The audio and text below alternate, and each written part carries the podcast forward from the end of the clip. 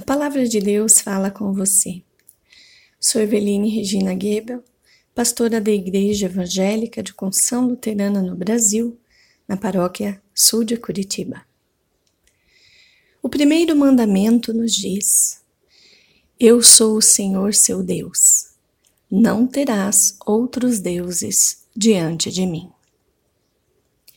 Quando Deus entregou as tábuas da lei para Moisés, seus mandamentos foram apresentados ao povo que estava saindo da escravidão do Egito. Sendo assim, Moisés apresentou tudo o que Deus queria que o povo fizesse para manter sua liberdade e ter uma vida plena e abundante.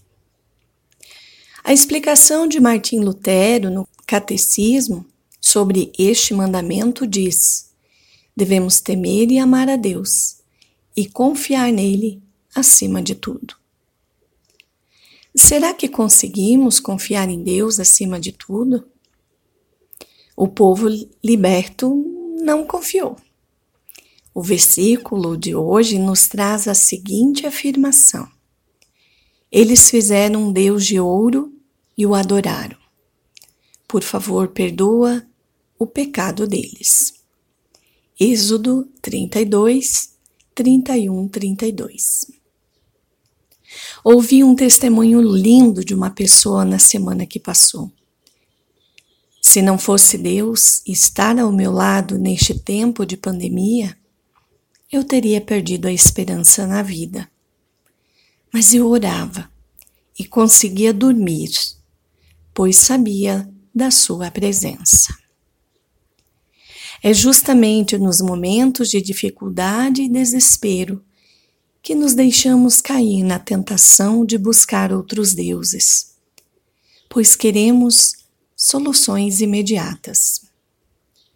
O povo de Israel, no desespero, achando que Moisés estava demorando demais no monte, faz um bezerro de ouro e o adora.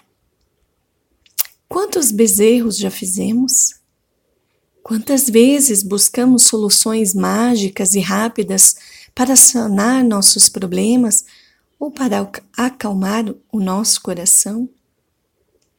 Moisés intercede pelo povo e pede perdão por seus pecados.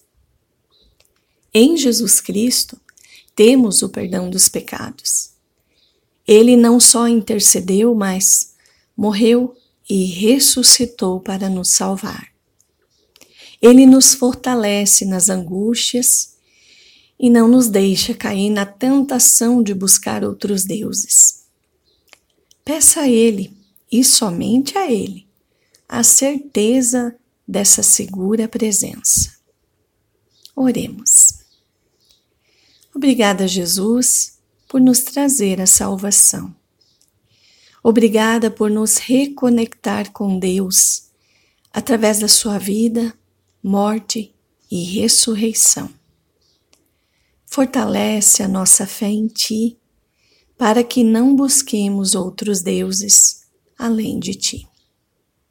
Amém.